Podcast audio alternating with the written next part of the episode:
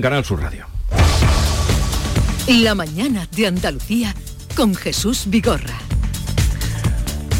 9 de la mañana, el día por delante con Paco Ramón. ¿Qué nos cuentas, Paco? Bueno, pues lo que venimos contando desde las 8 y 22 minutos, que el PP va a gobernar en las ocho capitales de provincia andaluzas, tras el acuerdo alcanzado con Jaén Merece Más para upar a la alcaldía de esta capital andaluza, de la capital jienense, a Agustín González, el candidato popular. Ambas formaciones políticas van a presentar esta mañana su pacto de gobierno y lo hacen 24 horas antes de que se constituya los ayuntamientos. Y en el Parlamento andaluz, la Comisión de Investigación sobre la FAFE retoma hoy sus trabajos después de que fueran suspendidos con motivo de las pasadas elecciones municipales, mientras el jurado se reúne precisamente a esta hora para seguir deliberando el veredicto de este caso que ha investigado el pago con tarjetas de la Junta en burdeles, en prostíbulos.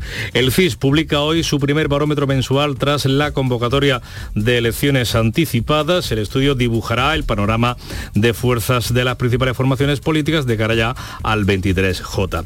Y Ferrovial se estrena hoy en la bolsa de Ámsterdam con un precio de casi 29 euros la acción, lo que supone una zona de máximos históricos para la compañía tras revalorizarse más de un 10% desde que anunciara que dejaba España para trasladar su sede a los Países Bajos. Y eso a pesar de la polémica con el gobierno. Vemos cómo los inversores han respaldado la decisión de la compañía. El Papa ha salido hace unos minutos del hospital Mm, donde estaba ingresado por una operación de hernia abdominal. El Vaticano había difundido previamente imágenes de Francisco visitando en silla de ruedas a los pequeños de la planta de oncología de este centro hospitalario, de la planta de oncología infantil. Y ya está aquí el verano, como hemos comprobado esta pasada noche. La Agencia Estatal de Meteorología tiene previsto activar hoy avisos de nivel amarillo por temperaturas máximas de 38 grados en las comarcas onubenses del Andévalo y Condado las campiñas sevillanas y cordobesa y el Valle del Guadalquivir en la provincia de Jaén. Así pues, eh, habrá pacto, es pacto lo que está confirmado pacto, ya. Sí, pacto de gobierno. Las dos formaciones eh, políticas dan una rueda mm, de prensa, conjunta, eso de las once y media. Pero ¿qué es pacto? No sé si era apoyo, pacto de gobierno. Pacto de, pacto de gobierno, confirmado. Eh, un momentito, seguimos con Javier Rubio, con Antonia Sánchez, con Paco Morón, comentando la actualidad, pero mm, vamos un momento a recordar que eh, el gobierno y los sindicatos de UGT, como les hemos venido contando, UGT y Comisiones Obreras, firmaron ayer el estatuto del becario estatuto o, firma de ese estatuto en el que no han contado con el apoyo mm, de la patronal, de las empresas, tampoco de la universidad. Por eso saludamos a Laura López de la Cruz, es vicerrectora de Relaciones Institucionales y Fundaciones de la Universidad Pablo de Olavide. Laura López de la Cruz, buenos días. Hola, buenos días. ¿Por qué las universidades no han respaldado este eh, estatuto del becario?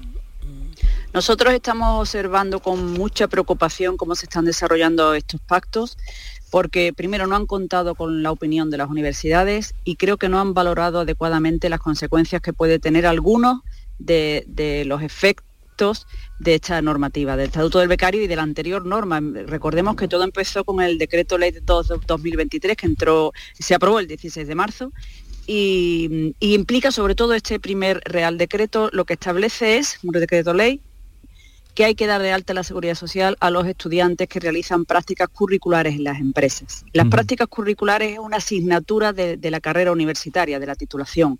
Se trata de estudiantes que ponen en práctica los conocimientos que adquieren en la universidad, a la vez que eh, obviamente pues, adquieren unos nuevos porque están ya pues, en el mundo laboral. Pero es una, es una asignatura. A partir de este momento, cuando nos obligan a dar de alta la seguridad social a estos estudiantes. La norma va a entrar en vigor, salvo que la demoren o la deroguen el 1 de octubre. Se complica extraordinariamente el Ahí se nos corta. Ah, ah, ah, ahí se nos hemos tenido ahí un corte. Ahora, sí, ahora la, oímos. Bueno, eh, sigan contándonos. Sí, ahora, en este panorama de complicación de cómo se va a dar de alta y baja en la seguridad social a los estudiantes, porque claro, el problema es, los rectores ya lo han puesto sobre la mesa, han escrito una carta al Ministerio de Inclusión, Seguridad Social y Migraciones, eh, haciendo una serie de reivindicaciones, carta a la mayoría de las universidades públicas y privadas. Es muy, es muy difícil continuar la conversación. Sí hemos pillado que la, estaba describiéndonos los puntos por los que se oponen y el primero, el tema de que tienen la obligación de dar de alta en la seguridad social, eh, decía la vicerrectora, que es una asignatura eh, más eh, las prácticas y esto se pondrá en marcha el 1 de octubre. Quiere decir que este verano los becarios, supongo los que estén concertados, sí que aparecerán por las empresas o por las universidades. a partir de octubre se verá. Bueno, es que aquí de momento lo que tenemos es una firma con sindicato por la vicepresidenta del gobierno, pero con un gobierno que, que te dice que no se da la circunstancia para firmar nada porque Moncloa ayer salió diciendo que, de momento no había nada para poder firmarlo, ni incluso no se iba a aprobar la semana que viene, como se estaba diciendo, porque es que no estaba terminado el acuerdo y que por lo tanto era muy difícil firmar nada. vamos a seguir escuchando, que creo que ahora lo vamos a oír mejor, a Laura López de la Cruz, vicerrectora de Relaciones Institucionales de la Pablo de la Vide. Eh, nos había dicho usted, eh, bueno, nos estaba contando que esa obligación de dar de alta en la seguridad social, que empezaría a regir en principio a partir del 1 de octubre, sería uno de los primeros motivos por lo que la universidad no ha apoyado ese estatuto. Claro, ese es el, gran motivo por el que no estamos conformes, porque además exigimos y solicitamos, más que exigir, que se derogue esa norma o al menos que se demore un año su entrada en vigor y luego que nos den medios a, las universidades, porque para que usted entienda el problema, el 60% de las prácticas que hacen los estudiantes las hacen en instituciones públicas. Hmm. Estas ya han manifestado que ellos no van a hacerse cargo de la seguridad social de los estudiantes. Sí. Mm, se trata de, un problema muy serio desde el punto de vista no solo económico, porque ahora mismo está subvencionada en su gran mayoría, sino también burocrático y de recursos humanos, personas que tienen que dar de alta, baja y tramitar todas las incidencias de los estudiantes durante ese periodo. Necesitamos una plataforma ágil que de forma masiva permita esas altas y bajas, necesitamos una metodología simplificada. Todo eso no lo tenemos eh, ahora mismo a disposición de las universidades. Entonces se genera un problema. Y ya las empresas están empezando también a preocuparse sobre esta situación y decir que ellos no pueden asumir toda esa carga burocrática cuando atienden a nuestros estudiantes en práctica. Con el Estatuto del Becario, ¿cómo se complican más las cosas? Se mantiene esa obligatoriedad de dar de alta y de baja la seguridad social a los estudiantes, repito, en asignaturas de carrera, porque para las extracurriculares ya se venía haciendo sin problema, y luego se limitan pues las horas que pueden hacer de prácticas curriculares en las empresas el número de estudiantes que pueden acudir a las mismas, el número que, de estudiantes que un tutor en la empresa puede asumir para un poco dirigir el trabajo, la formación, porque es un trabajo, las prácticas que están haciendo allí, y, además la novedad que introduce realmente ya se estaba haciendo, por ejemplo, celebrar convenios con las empresas, nosotros en la Universidad Palo de la Vida, para que se haga una idea, en el año 2002 celebramos 700 convenios ya, COPETU se llaman, convenios de cooperación educativa, con empresas, 500 nuevos y 200 renovados. Entonces, mm, o un tutor en la, en la empresa y otro en la universidad. Ya están, ya existen. Todo lo que se supone que es una novedad estaba funcionando bien con lo cual la mayor complejidad viene pues por, sobre todo por, las altas y bajas de la seguridad. Por las altas y bajas de la seguridad social. En fin, pues veremos qué pasa, eh, eh, porque ahora está todo también en entredicho, a las puertas de unas elecciones generales, esa, esa premura de por sacarlo ayer firmando tampoco se entiende muy bien. Pero le agradecemos la explicación que nos ha dado, que es muy clara, nos ha aclarado usted la, visión de la universidad y por qué no han firmado ese estatuto eh, los becarios que siempre los alumnos lo desean, lo desean porque cuántos becarios hemos visto llegar vosotros a las relaciones y aquí y de ahí pasar a, desarrollar su carrera y algunos, o sea que, es una, vía de entrada. Tengo en cuenta que al menos en nuestra universidad 2.000 estudiantes anuales hacen prácticas curriculares. Y mm. muchos de ellos se quedan en las empresas y si no, pues ya dan el salto a empresas paralelas, cercanas, que, con las que empiezan a trabajar todo eso va a caer, por, desgracia, si, siguen adelante con, estos planteamientos.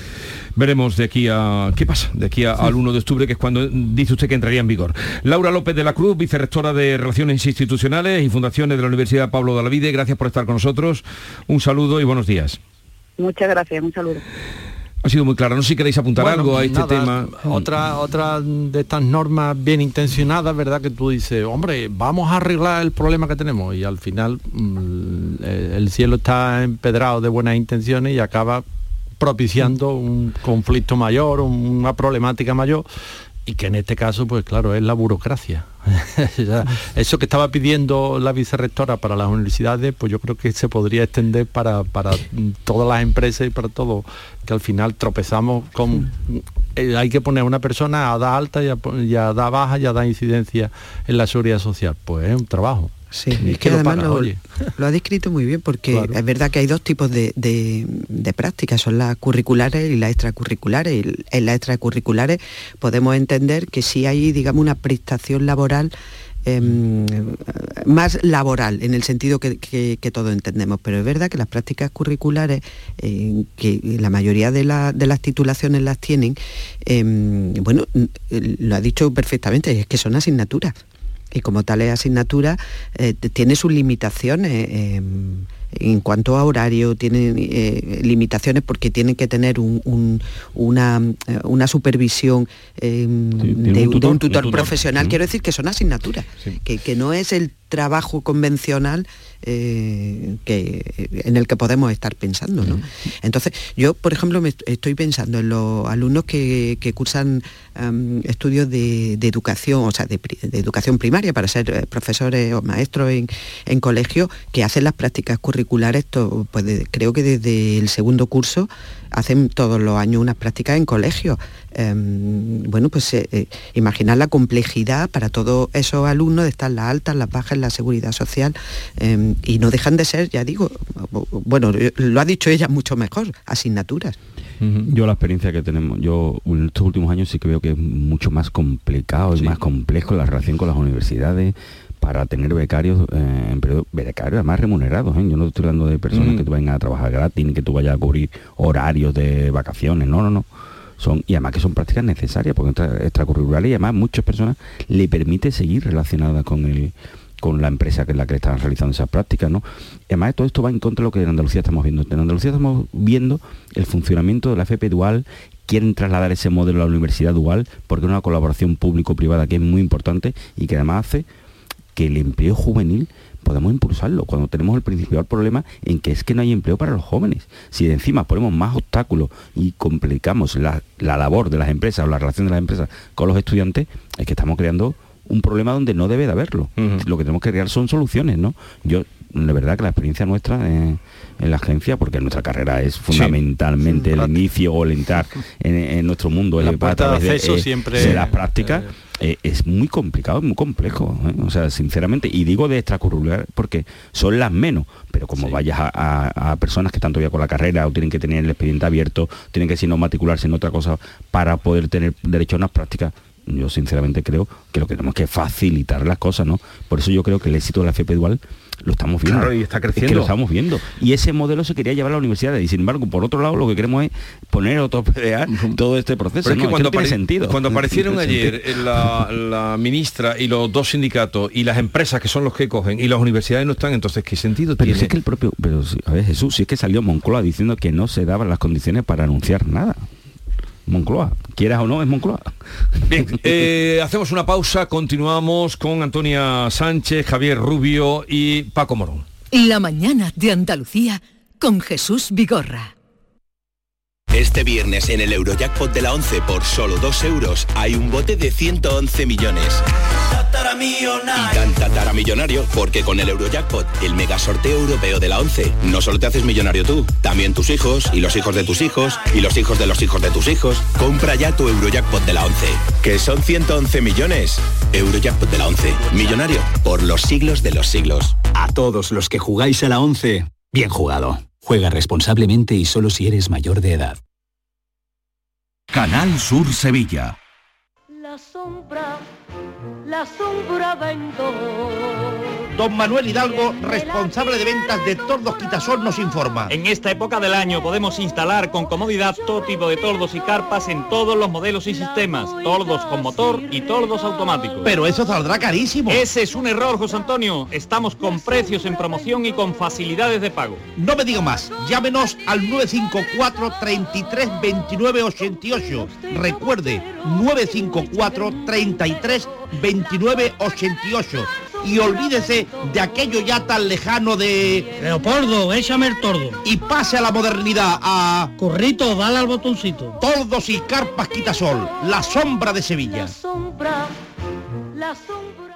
En Logística Castillo disponemos de terreno para estocaje de contenedores y maquinaria portacontenedores para la manipulación y reparación de los mismos. Instalaciones con almacenaje en ambiente, refrigerado y congelado. Todos los servicios de transporte multimodal y gestión logística integral al cliente adaptado a sus necesidades. Logística Castillo, tu gestor estratégico en Sevilla para todo el sur peninsular. Tu camino al éxito laboral empieza en CEU. Formación de excelencia, innovadora, con visión internacional y orientada 100% a tu empleabilidad. Grados universitarios en Derecho, Educación y Ciencias de la Actividad Física y el Deporte. Y máster en formación de profesorado MAES en Cardenal Espínola CEU. Adscrito a la Universidad de Sevilla. Ven al CEU www.ceuandalucía.es.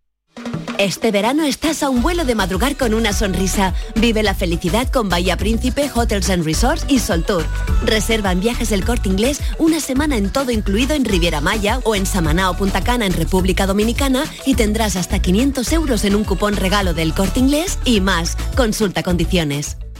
Vete a dormir con una sonrisa, con el show del comandante Lara. El humor más travieso, los invitados más divertidos, las mejores versiones musicales de Calambre. El show del comandante Lara. Los domingos en la medianoche en Canal Sur Radio. Más Andalucía, más Canal Sur Radio.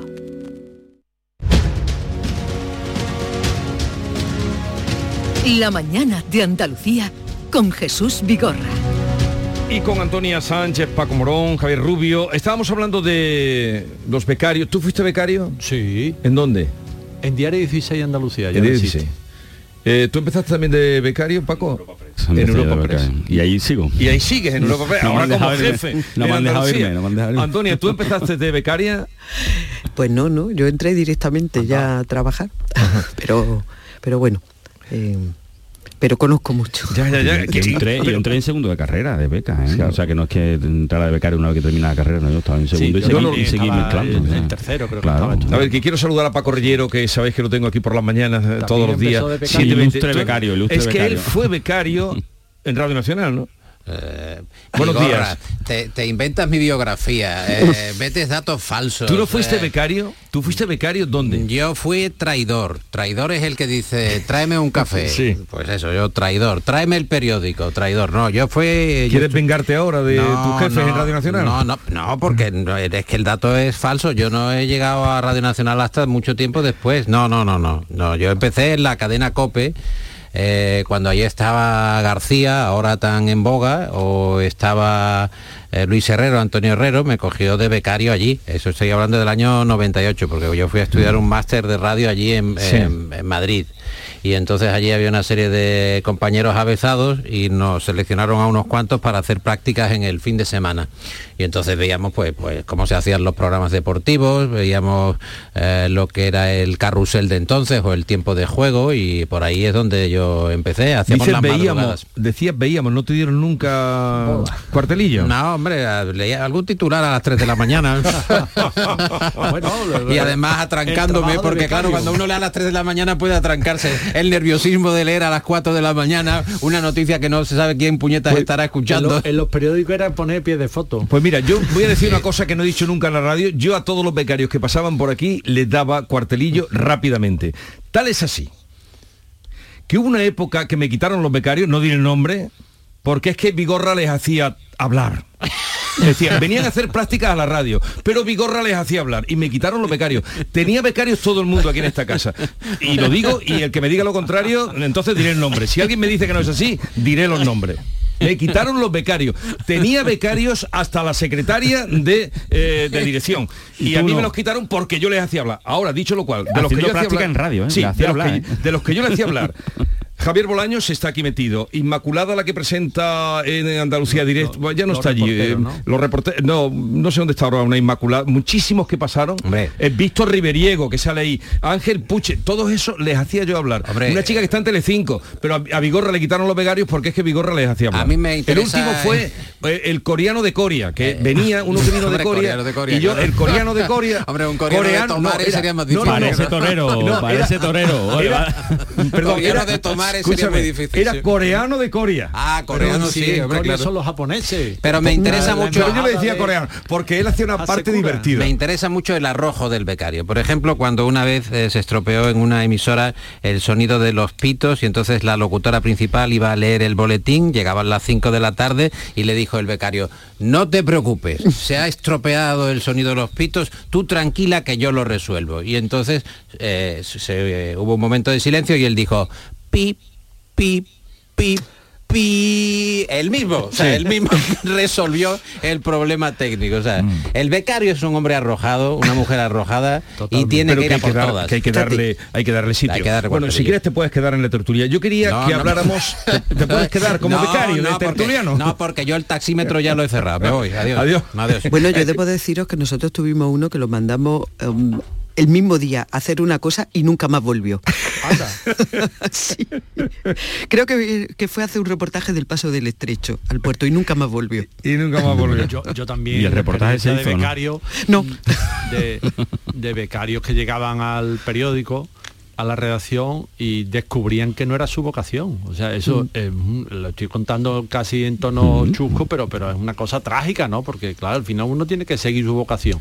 Y, y de repente mm, entrabas allí en aquella mm, jaula de grillo, que es una redacción, la gente pegando voces, tal, el, el- el ruido, el ambiente, tal, y descubrió que, que no era lo suyo. Claro. Y, y se iban. De todas formas, los becarios ahora lo primero que te preguntan es el horario Sí, Sí. Y el es verdad. y qué día descansa. Pues eso malamente. en, malamente. esta, en esta próxima además. Malamente. Eso de horario. de algo- Malamente, malamente. Bueno, quisiera que me dijerais algo de Barcelona, que es ahí tan... eh, eh, Donde la bolsa son. Digo que al final los apellidos catalanes, no sé, de- Arcadi, estoy leyendo un libro que ha hecho Arcadi que ha escrito Arcadio visto por Arcadi, ¿no? O, no, Arcadi eh, visto por Arcadi o algo así. Eh, habla un libro de memoria. Introspectivo. Sí, pero me, me está gustando más, escribe bien y, y está. Y, habla de que en un momento que en Cataluña todo se dilucida entre 15 apellidos y no sé quién ha dicho Familias. de vosotros eh, familias sí no sé quién ha dicho de vosotros no menos 8 y la verdad es que sí que hay entre Trías Maragall Maragall Trías eh, Godó todas estas cosas que se van moviendo por allí y el caso es que después de todas las vueltas que le han dado Barcelona va a ser con Trías y, y con Maragall los que van a O Trías, Trías solo, ¿no? Al final, ¿no? Trías Sí, llegará... Sí, pero más que nada porque es el más votado. pero con el apoyo de Maragall. Bueno, sí, claro, pero porque es el más votado. Entonces, pero final- eh, Estamos hablando de Junts y de y de Esquerra. Y de Esquerra, Esquerra. claro, y de para Esquerra.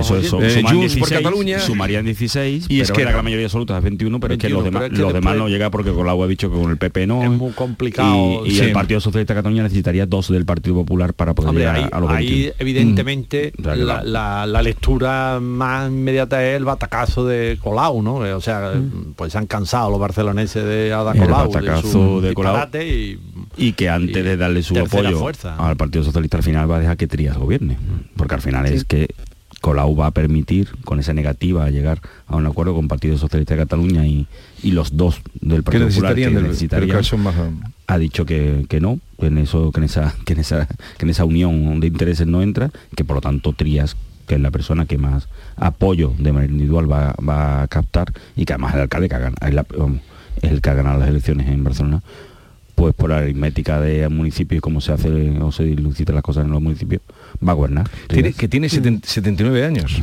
como Biden. Tú, como Biden. Pero Biden va a la reelección tropieza además, menos, ¿eh? tropieza menos. en fin yo me pregunto con esta gente con tanta edad digo pero que, que es un respetable edad pero Bueno, Javier, y, y en Málaga tenemos en Málaga- Paco de la sí, Torre, pero en ¿no? Málaga Paco va a llevar esto hasta hasta la Sí. hasta la eh, y ya es Hasta lógico hasta la expo a- y hasta la exposición que va se La va a semana que viene. la semana que viene va a llevar 21, ¿no? va a llevar esto así pero yo me pregunto a veces no tienen nietos no tienen casa no tienen No tienen vida. no tienen hobby no el tienen poder no en la erótica del pero poder no no sé no tienen Dice que cuando la se toca casita- el poder es muy difícil la casita dejarlo, en ¿no? ¿Cuántos sé. políticos saben irse, Jesús? Pues sí, dime. eso, eso es verdad. pues mira no que los echen, ¿eh? que sepan irse. Es que es muy difícil saber irse. ¿eh? Pero eso en general en la vida, suena. en la vida es muy difícil irse. Hay que saber irse. Pues mira, los Kichi han sabido irse. Sabe llegar y sabe irse. Bueno, se van a presentar. Se van a presentar los Kichi dijeron dos legislaturas. Aznar también dijo se dos van legislaturas. A presentar las generales. También no, Aznar de bueno, le sustituyó su mujer en el poder. Sí, pero sí, también la familia, la familia. La familia. Oh, la familia. Pero estoy pensando políticos así que hayan dicho, pero estos, eh, si Teresa no vuelve o si vuelve, pero llevan dos años y dos legislaturas. Bueno, pero esa se va a presentar a las generales, ¿no? Está confirmado eso. No, parece, ¿no? Parece lo uh -huh. por donde ven la trayectoria que quiere, ¿no? Pero bueno, que yo creo que en general eh, de política, de la política es muy difícil irse, ¿no? Y tenemos casos de, de que mucho que dices tú, bueno, que está amortizado, que, que, necesidad tiene de seguir peleando por un puesto o rebotar al Senado o... Pero también que, no, no, hagas más por mí, si ya has, hecho, ya has hecho bastante por nosotros, no hagáis ya más, sí, no te sacrifiques que, más, Jordi Puyol. Que, que la vida política pues es muy mullida, es muy confortable y tienes mm, secretaria y tienes chofer y tiene teléfono y poder. viene todo y el tienes mundo poder, y te saluda, poder. todo el mundo te... Poder, poder. Tienes el boletín. Sí, sí, yo creo que eso es... Y, y, es esa eh, adrenalina que debe dar el, al final el poder. depende de que tu, tu dedo señale a uno u otro, de que el, la contrata vaya para acá, vaya para allá y claro, todo poder. eso. Pero es que al día siguiente, claro, ¿qué hace? No, al día siguiente te, te hundes en la miseria. Eso lo vemos en todos los que cuentan eh, luego en biografías. De todas formas, eh, yo, yo, digo una cosa, Jesús, eh, al final, eh, estamos hablando de los políticos y los periodistas, ¿sabemos irse, no? No. Pero, es que es muy semejante. Pero ¿eh? si es, analizamos es la, la, posición del humana, político. Es la condición humana, porque, porque eh, al final claro. es la soberbia. Eh, hay una frase que dice el predicador de la Casa Pontificia, el cardenal Raniero canta la mesa, que yo la repito mucho. Dice, no somos nada. El hombre, no, no somos nada. Dice, pero somos una nada soberbia. Eso es verdad, o sea, al final todos queremos regalarnos a nosotros mismos y qué guapo soy, qué bien lo hago y qué, qué bien hablo por la radio. La vanidad. Y, la vanidad. La vanidad. Claro. Vanitas, vanitas. Oye, no quiero que os vayáis porque igual que estamos hablando de que si está los políticos, hay personas que no tienen familia, no tienen casitas, no tienen aficiones, no tienen lecturas que hacer. Eh, ¿quién, quién, quién este señor delegado del gobierno, ¿cómo se pueden decir lo que dijo ayer de Bildu?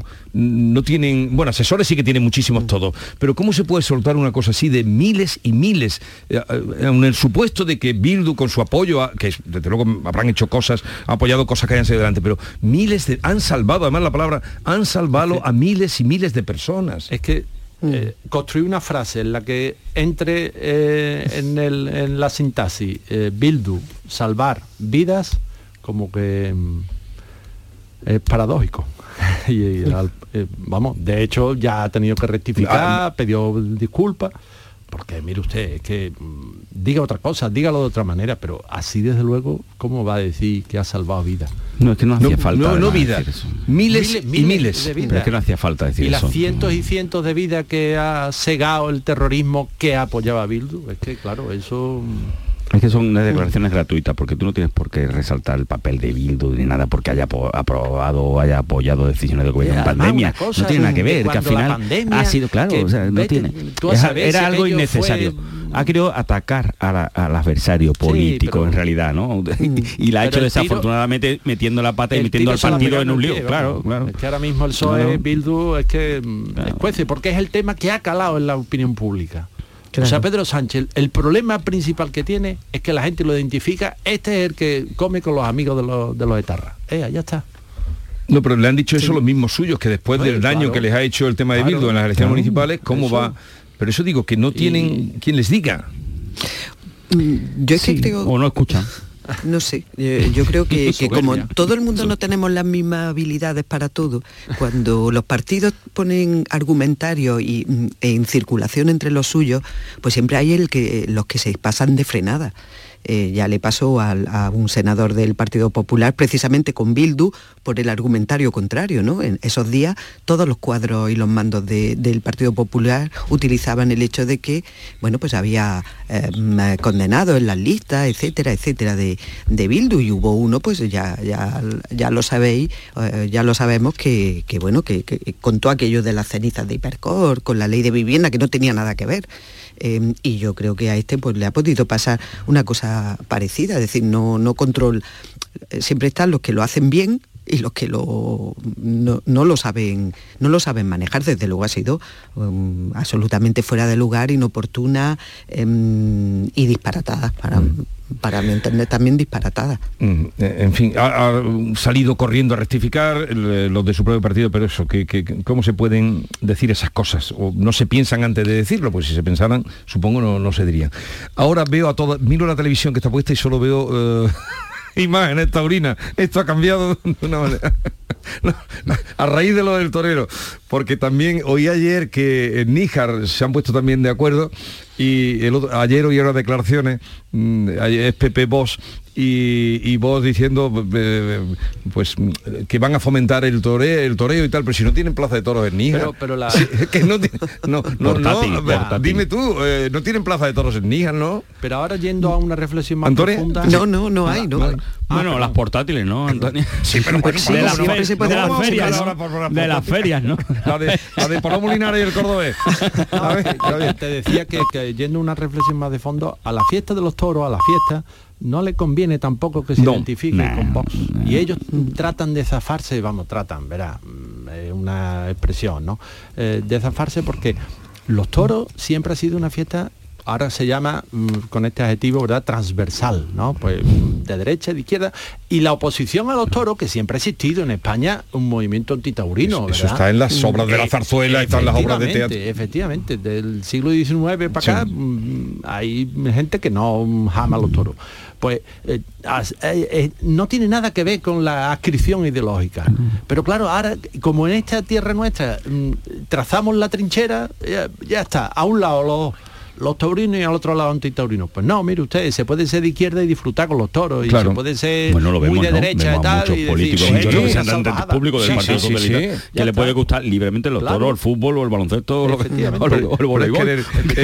Oye, una cosa más, más seria, bueno, luego ya nos despediremos, mm, pero lo de lo de Grecia eh, Europa podrá hacer algo, sabe lo que quiere hacer. No, ese es el problema, no sabe lo que quiere con, hacer. Con el tema de la inmigración mm, no es Europa no sabe qué hacer. Nosotros mismos que somos europeos, somos los votantes, somos los ciudadanos, no sabemos cómo gestionar eso.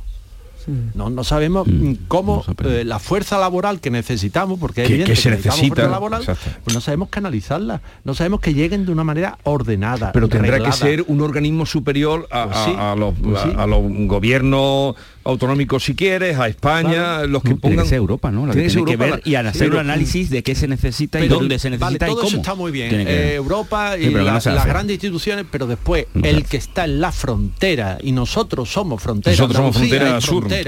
¿eh? el que está en la frontera es el que se mm, come los problemas de frontera, que son específicamente de sitios de frontera. Y en Estados Unidos, por ejemplo, la migración en la frontera es donde mm, se viven esos problemas. Mm, Pero por eso tiene que haber una, una unión en Europa sobre este tema y crear incluso hasta una, una ley que, que, que, detecte, que vea qué es lo que hay que hacer, cómo se tiene que actuar en los territorios fronterizos. Es que es necesario. Incluso hasta una financiación extraordinaria para esos territorios fronterizos que necesitan una dedicación especial y que tienen que abordar las situaciones con unos argumentarios genéricos. Y luego, aparte, después la distribución en Europa tiene que hacerse atendiendo a los criterios de dónde es necesario, cómo y cómo hay que hacer las cosas, pero para respetando. Y sobre todo, desde la unidad. Lo que no podemos tener es ese desfase de que un territorio lo haga de una manera, otro de otra, y al final lo que estamos es implantando las mafias. Y eso es lo malo, que eso conlleva la muerte de seres humanos que lo que están buscando es una salida decente para su vida. Eh, eh, la CIMA es tremendo porque son cientos, hablan de 500, pero pueden ser 600 los que hayan caído. que lamentablemente nunca se sabe. En este naufragio es, eh, en fin, a ver, servirá de algún día por lo menos para saber qué se puede hacer o, hacer algo. más que dar dinero que, abran o cierren el grifo, que eso lo hemos vivido también, ¿no? Aquí por la parte que nos toca de, Marruecos, algunos que han llegado que dicen... Mm, eso, eso, es como la mafia, al final se está negociando con eso, con la, con la vida que lamentablemente estamos llegando a, una situación que es insoportable. Y yo creo que Europa de verdad tendría que ser capaz de, alcanzar un acuerdo y ver las necesidades, analizarlas y crear un estatuto, una legislación superior que lleve cómo hay que tratar el tema de la inmigración. Sí, pero eh, es que las necesidades que tú dices, las necesidades de cada país son tan diferentes las una de los pero se pueden pero, por eso se tiene que analizar eh, hay que analizarlo hay que verlo y a partir de ahí coordinar y ordenar pero eso Antonio nos puede decir algo que tiene allí una multinacionalidad en, la provincia de, Almería, ¿no? claro, y, también el, problema de la entrada eh, irregular también lo, tenemos, también somos frontera, también mm, aquí eh, hay miles y decenas de miles de inmigrantes que están asentados eh, trabajando. Tenemos efectivamente, como dice, hay municipios donde hay hasta 100 nacionalidades diferentes pero esto es un problema, como estáis apuntando, común, no puede valer porque que haya mm, países dentro de la Unión Europea que, bueno, como no tienen, digamos, la presión, tienen el problema, pero no la presión en el día a día en, su, en sus fronteras, pues eh, no lo tengan en la agenda eh, como prioritario. Yo creo que es una cuestión prioritaria en la agenda de, la Unión Europea, porque en, el momento en que eh, se atraviesa la frontera, se está atravesando la frontera para todo el territorio. Mm, Entonces, a mí no me cabe, pero claro, aquí lo que está mandando son precisamente las diversidades eh, partidista e ideológica en el propio seno de la Unión Europea. y, a eso es a lo que nos estamos enfrentando. Bien, eh, voy a liberaros ya. Eh, fin de semana tú tendrás lío, ¿no, Paco? Porque mañana tenemos lío todos los españoles. Hay constitución de ayuntamiento. No, pero no lío. Yo no tengo lío mañana. ni Javier tampoco tiene lío. tú como delegado de Europa Press tendrás que estar pendiente de las constituciones. tendrás mucho, pero todo va a salir. No hay ninguna priori. en principio no, hay nada. Solamente repetir unas elecciones, ¿no? La de, la de no, bueno, siempre habrá, habrá algún caso de algún ayuntamiento que... Mm, Alguna sorpresa habrá, el independiente de turno que cambia el voto de última hora, en fin, esas cosas son anecdóticas. Pues eh, tú también trabajas, eh, Antonio, mañana. Sí, sí, yo tengo lío mañana. Bien, que tengáis en lo que podáis descansar y disfrutar de fin de semana y que tengáis cerca algo para remojaros que viene ya chuchando el calor. Por fin, por fin. ya son las temperaturas que por fin verano. Claro. la que lo pasáis bien. Me quedo ahora con un grande del periodismo, fotoperiodismo, como se llama ahora, la visita de Pablo Juliá, eh, que ha sacado un libro maravilloso, eh, fotografía y palabra, y vamos a hablar de eso ahora.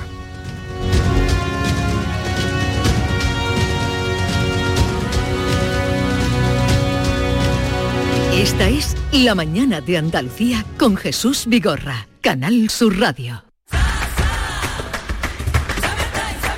Ya está aquí el verano, con sus playas infinitas, sus pueblos blancos y todo el tiempo del mundo para ti. Tiempo para hacer lo que tú quieras o no hacer nada de nada. Es tiempo de verano. Date una alegría. Ven Andalucía. Campaña financiada con fondos FEDER, Junta de Andalucía.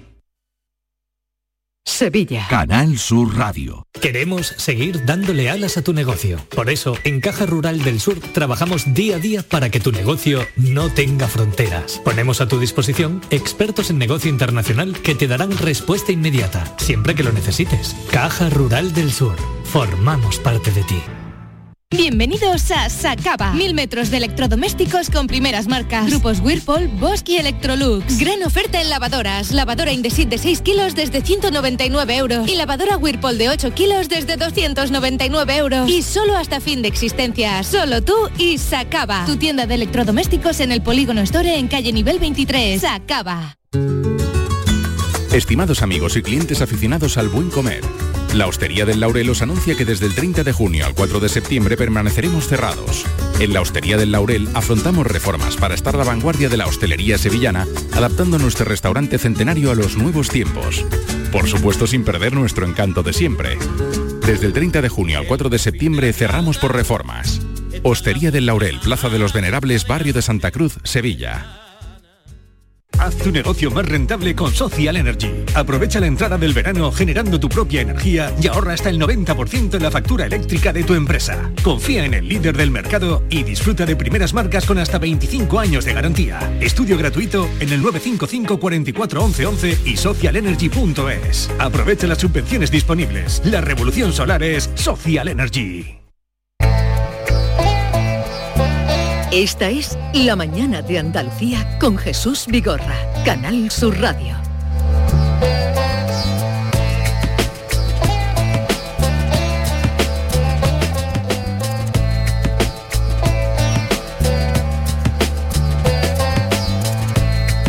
Cuando despedía a los compañeros de la tertulia les anunciaba ya que íbamos a tener una visita de Pablo Julián eh, que ya está aquí con nosotros. Pablo, buenos días. Buenos días, ¿cómo estamos? ¿Qué tal estás? Muy temprano, para mí.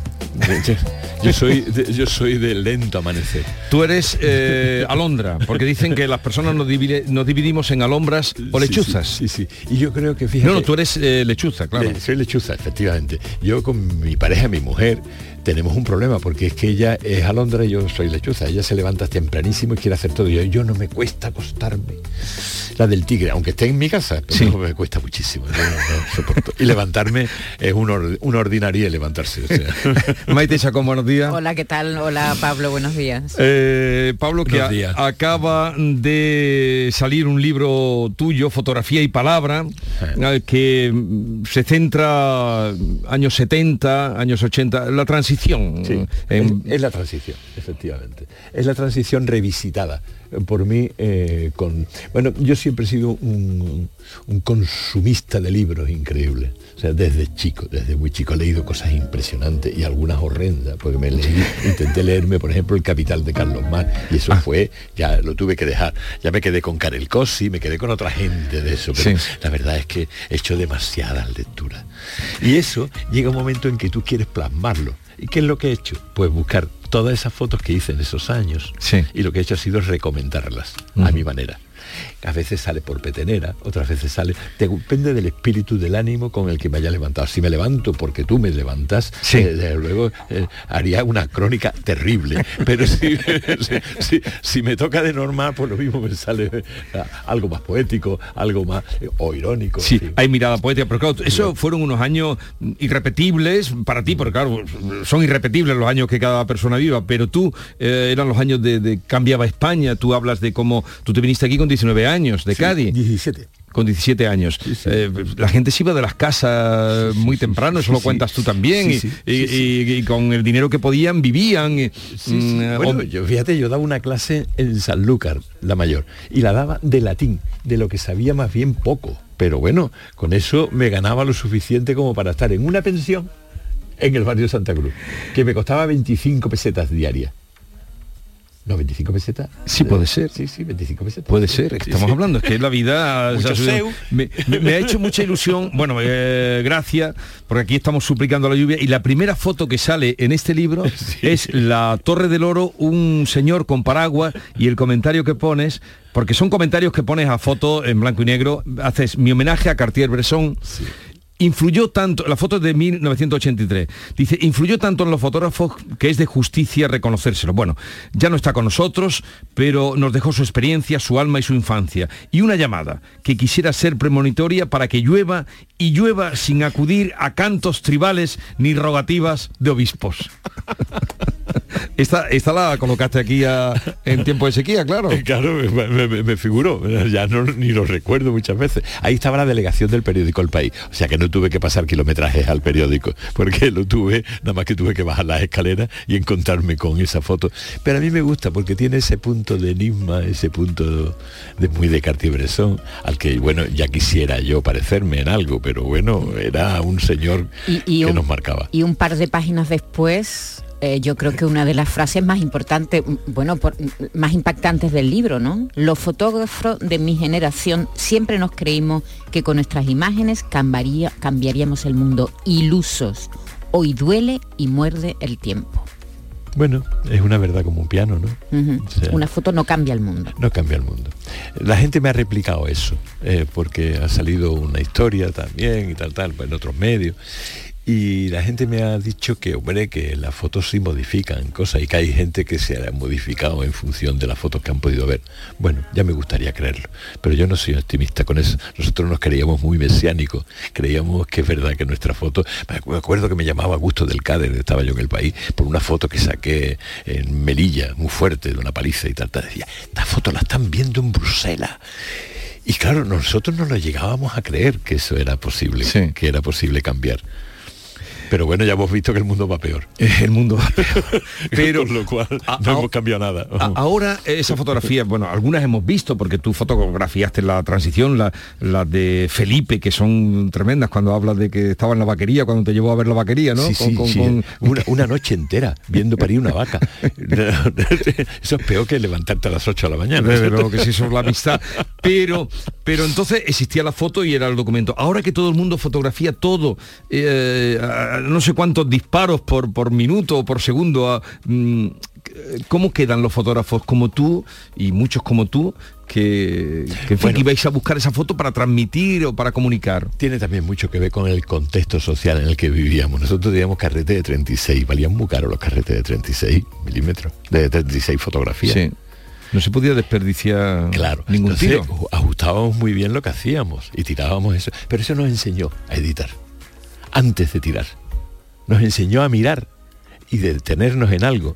Yo veo a la gente que tira y tira y tira y tira y tira, pero no sabe lo que quiere.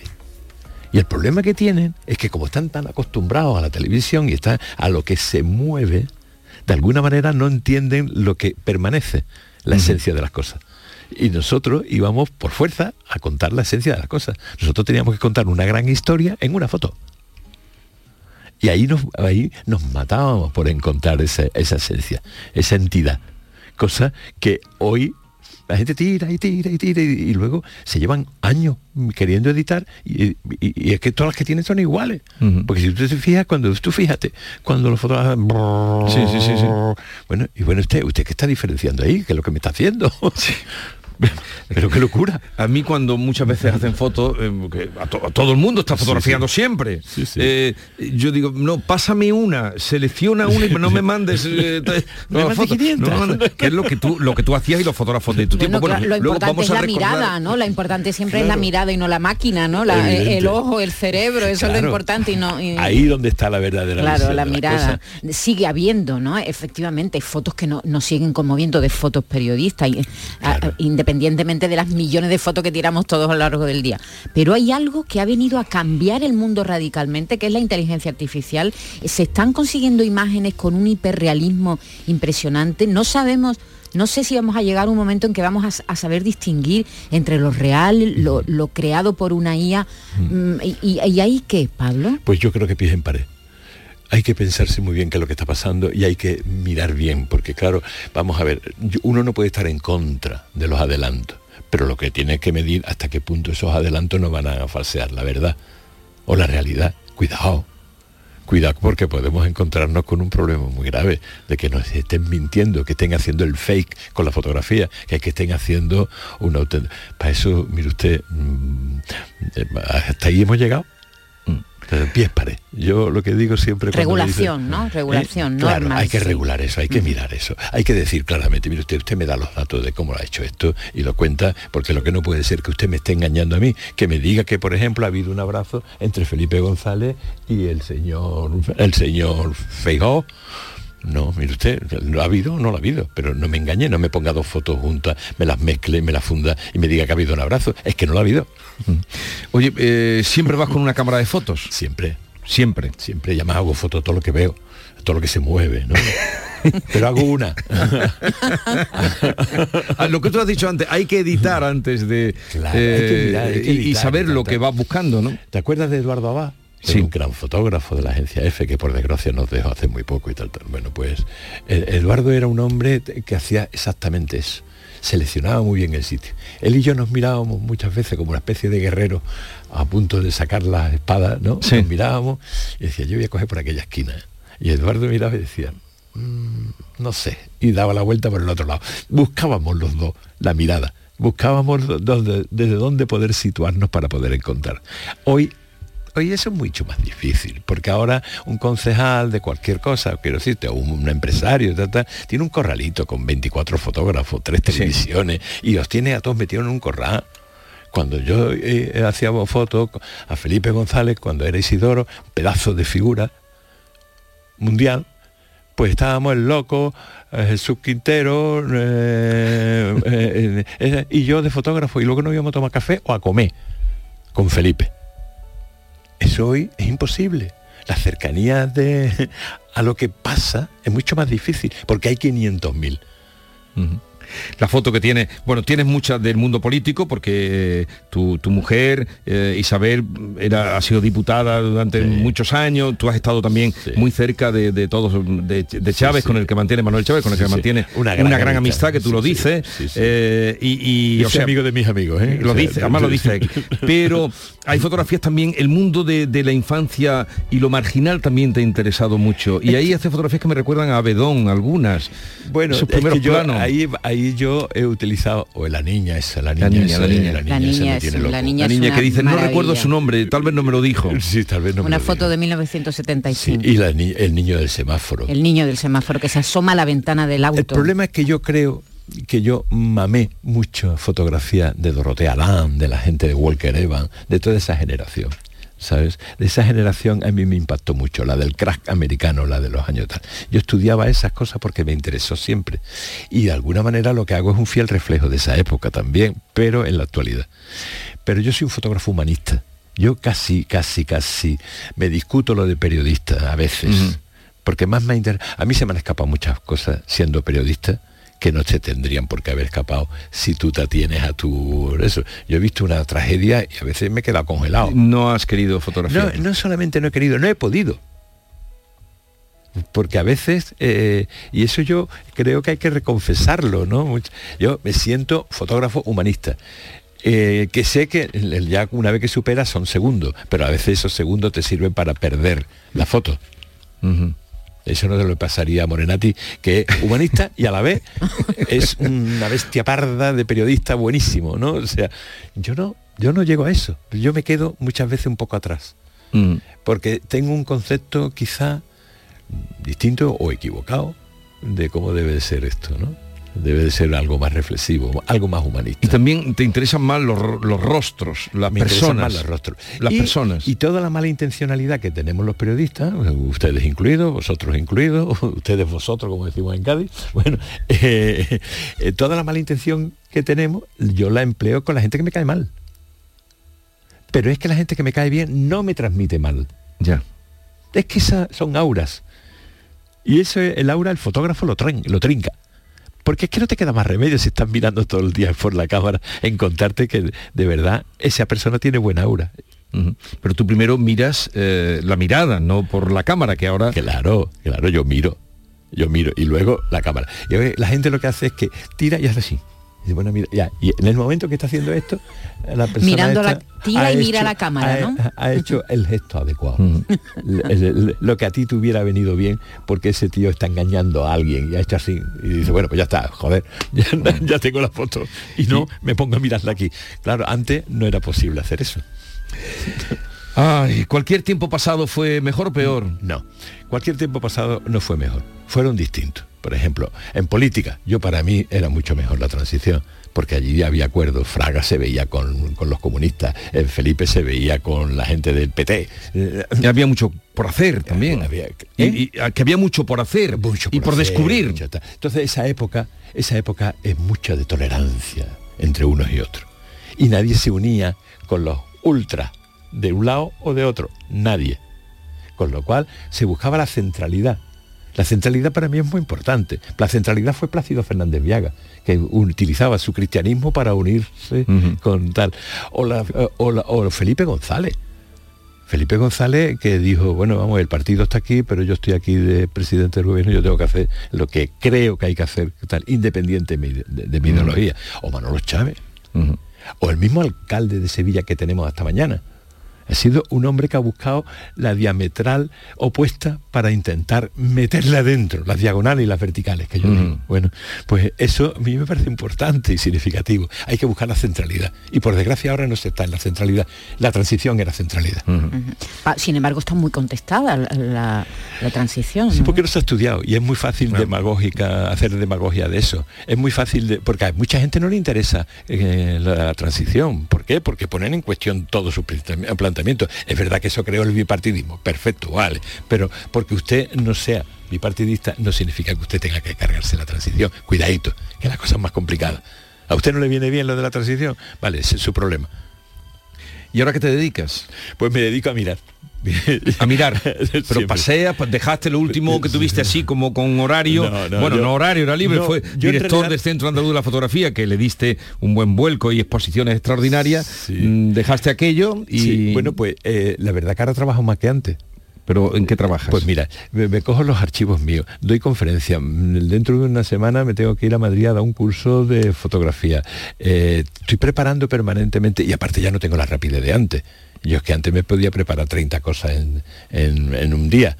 Eh, hoy hacer yo algo me cuesta mucho más. Mm, Tienes menos fuerza. más, mayor, tengo 74 tacos, con lo cual... no los aparenta. con, 74 eh, eh, tengo, más lentitud a la hora de ver las cosas. ¿Viste la película de Carlitos Guay? cara cortada. sí, sí, sí, sí, ¿Y sabes lo que decía Al Pacino? ¿Cómo decía? Eh, somos los mismos, pero tenemos menos fuerza. Hay un momento que pues dice. está bien, está bien. Yo siento eso. Tengo menos fuerza, me cuesta mucho más emprender el día a día de las cosas, ¿no? Eh, ponerme a y tardo, pero, pero me llevo todo el día trabajando. Eso está bien, por eso estás así tan joven y tan estupendo, tan estupendo. Pilar del Río eh, era la que decía que tú Pilar del Río era la que, decía que tú eras muy seductor, ¿no? Eso, eso decía, eso Pero en cambio tienes el mismo matrimonio desde que te casaste, toda la vida. Bueno, eso es inteligencia, ¿eh? O sea, eso es... es que de eso hay pocos. es que de eso hay pocos. Eso es inteligencia, ¿eh? O sea. Oye, me alegro mucho de verte. Recordamos, el libro es una maravilla, ¿eh? de un libro para tenerlo, para disfrutarlo, sobre todo todos los que tenemos una edad y los que no para que aprendan. Para que aprendan. Y de los muchos que podrías hacer, ¿no, Pablo? Imagínate, eso es una selección, eso dice la gente que yo haga, con lo, vago que yo soy. con lo vago que yo soy. Fotografía y palabra. ¿La editorial cuál es? Silex. Silex. No podía ser otro nombre. Bueno, eh, gracias por la visita, ya sabes que nos alegra siempre verte. Muy bien, muchas gracias. Mañana es el día de que tomarán posesión los nuevos regidores de pueblos y ciudades para los próximos cuatro años y García Barbeito hace su salutación a los que van a llegar con la responsabilidad de gobernar. Querido Antonio, te escuchamos. Muy buenos días, querido Jesús Vigorra, perversos de los alcaldes, alejados de los focos, sin ser noticia en los medios más que por algún desliz o alguna calumnia a tiempo, o por alguna desgracia en su país más pequeño, muchos hombres y mujeres preparan su juramento, o al menos esa expresión que es como jurar, prometo, porque mañana tendrán la alcaldía de su pueblo. Apenas si los conocen fueran de locales predios, no conforman el relieve de ministros, consejeros, alcaldes de grandes urbes, no, son cargos muy discretos, que casi siempre se buscan por gran amor a su pueblo, ni por relieve social, ni por fama, ni por sueldo. Cientos de hombres honrados y mujeres que en su puesto de alcalde o de concejal se entregan en alma y cuerpo por los problemas cercanos y la vida de su pueblo. Para pagar esa entrega para pagar ese esfuerzo, sin reloj, sin almanaque, no habrá bastante dinero ni en un acto de homenaje, justo reconocimiento. Sé de hombres y mujeres que firmes el paso dieron para estar en una lista solo por servir. Es cierto, por una marra que salga hay mucho grano certero y para un aprovechado nadie está libre de eso. Que salga rana, cien nombres siguen dándonos ejemplo. Alcaldes desconocidos y alcaldesas, si son menos fuera de su íntimo mundo, son gobernantes sin precio allí donde confiaron en su gestión de gobierno.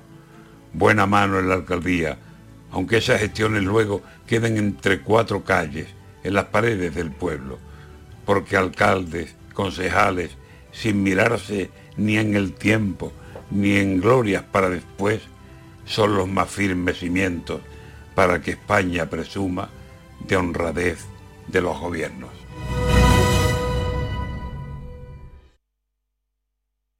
Cercanía. Las historias que pasan en nuestra tierra. Andalucía en profundidad.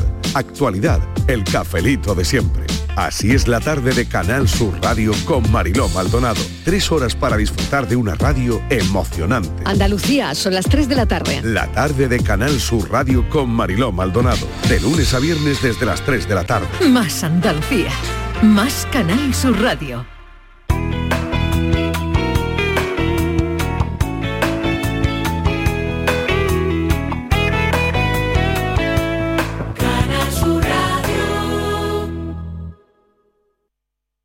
Canal Sur Radio, Sevilla. Escuela Universitaria de Osuna, centro adscrito a la Universidad de Sevilla. Tres décadas formando los profesionales esenciales de la sociedad, empresarios, maestros, profesores, gestores y sanitarios. Grupos reducidos, prácticas en empresa, programa Erasmus y alta inserción laboral. Consulta toda nuestra oferta académica en euosuna.org. Escuela Universitaria de Osuna, crea tu futuro. ¿Tienes problemas con tu dirección asistida, caja de cambios, grupo diferencial, transfer, turbo o filtro de partículas? Autorreparaciones Sánchez, tu taller de confianza en la Puebla del Río. www.autorreparacionessánchez.es. Líderes en el sector, Autorreparaciones Sánchez. Tu camino al éxito laboral empieza en CEU. Formación de excelencia, innovadora, con visión internacional y orientada 100% a tu empleabilidad. Grados universitarios en Derecho, Educación y Ciencias de la Actividad Física y el Deporte. Y máster en formación de profesorado MAES en Cardenal Espínola CEU. Adscrito a la Universidad de Sevilla. Ven al CEU. www.ceuandalucía.es. Van a dar las 10 de la mañana y Automóviles Berrocar abre sus puertas, deseándoles que tengan un feliz día. Automóviles Berrocar tu confianza, nuestro motor.